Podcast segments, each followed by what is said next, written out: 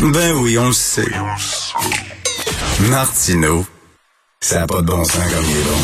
Vous écoutez Martino. Cube Radio. Nous discutons avec Claude Villeneuve, chroniqueur au Journal de Montréal, Journal de Québec. Salut Claude.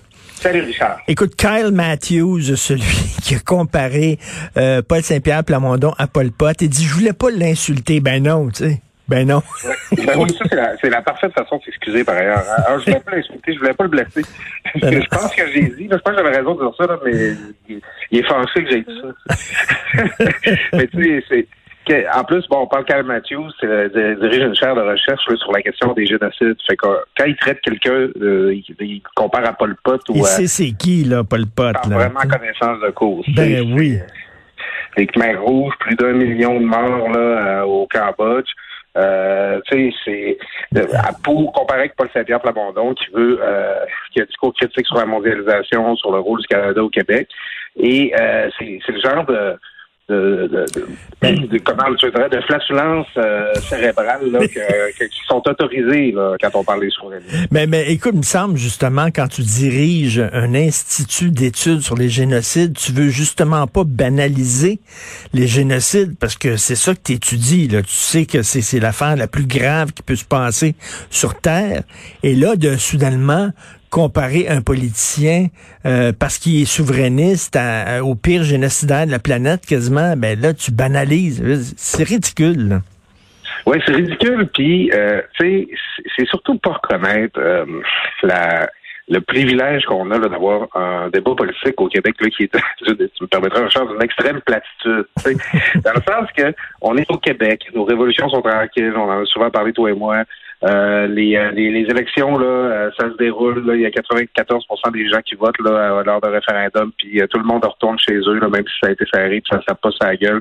Tu sais, au Québec, on a un débat politique qui est super modéré, qui est super sain. Puis là, tu vas importer là, des concepts, là, puis des, euh, des, des personnages là, qui appartiennent aux pires drames politiques qui sont arrivés dans l'histoire de l'humanité.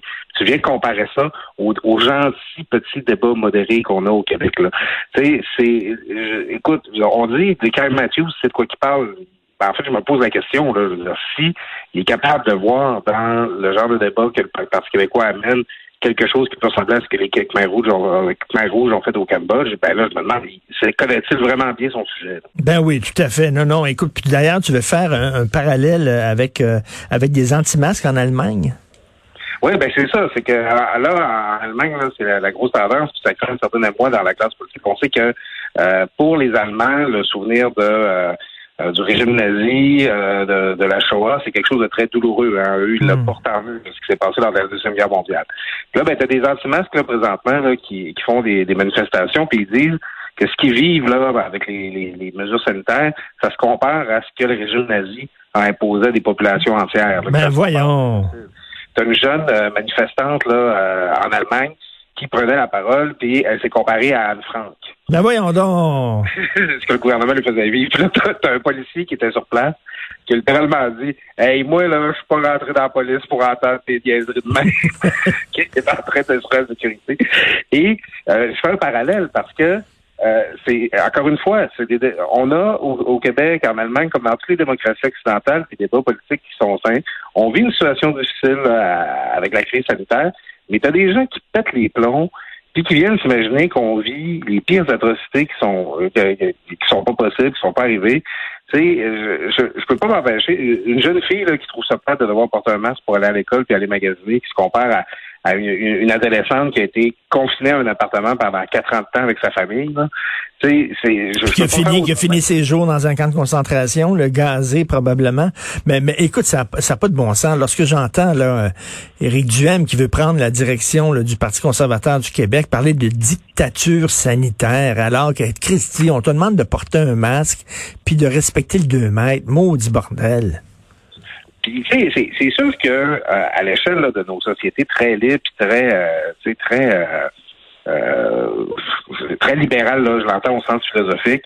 Euh, c'est dur, là. C'est des grosses contraintes que le gouvernement est en train d'imposer, euh, d'imposer aux gens, là. C'est évident. Mais c'est temporaire. Euh, c'est euh, c'est amoindri par d'autres mesures. Euh, on nous invite à la solidarité. Tu sais, si euh, le, jour où Arruda nous annoncera, OK, bon, ben, la, la COVID-19 va être là pour toujours, alors on va toujours porter le masque puis pas pouvoir visiter notre famille, on se révoltera. Là. Moi, je vais être le premier en avant là, avec euh, hmm. avec ma pancarte. Mais on nous demande un effort là, pour justement pour faire en sorte que ça dure le moins longtemps possible. Et c'est bon, il y a des questions à poser, des questions légitimes. C'est certain que, par exemple, pour les restos, c'est épouvantable. Tu vas en parler d'ailleurs. Ça va être un coup de grâce pour le reste, les, restos, les restos. Mais bon, mais de là à dire c'est une dictature, c'est ça. Là. À un moment donné, mais il y a des questions légitimes à se poser. En fait, l'affaire, c'est que dans une dictature, crains pas que tu pourrais même pas dire que c'est une dictature. Ben il y, aurait quelqu'un, il y, aurait une gang de policiers qui serait venu te chercher dans ton lit, euh, il y aurait, euh, euh, tu serais ramassé avec une cagoule sur la tête, assis dans une, dans, une salle humide et obscure, là, la preuve qu'on n'est pas une dictature, c'est que on peut en débattre. On peut dire qu'on est pour ou contre les mesures qui sont adoptées. On peut dire, il y a des gens cette, cette posture-là aussi. Euh, dire, je, bon, je suis contre les mesures, mais je vais quand même les appliquer parce que c'est la loi.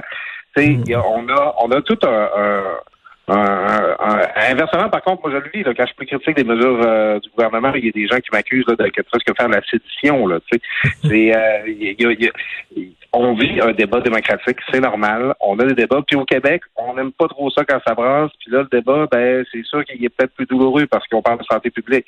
Mais euh, tu sais, je trouve que, par, comparé à ce qu'on vit à la situation d'une dictature, c'est très insultant pour les gens qui ont vécu ce qu'est une dictature pour Ben oui, tout à fait. Alors, qu'est-ce que tu en penses des restaurants? Tu sais, par exemple, euh, tiens, je te pose la question, si jamais tu fais un souper avec euh, des proches, euh, est-ce que tu préfères faire ça chez toi ou faire ça dans un resto? Il me semble qu'un resto, c'est un environnement qui est encore plus sécuritaire parce qu'une fois que le souper est fini, tout le monde lève les feuilles et s'en va chacun chez vous. Il y a personne qui s'écrase sur ton sofa en ouvrant une troisième bouteille de vin. Là.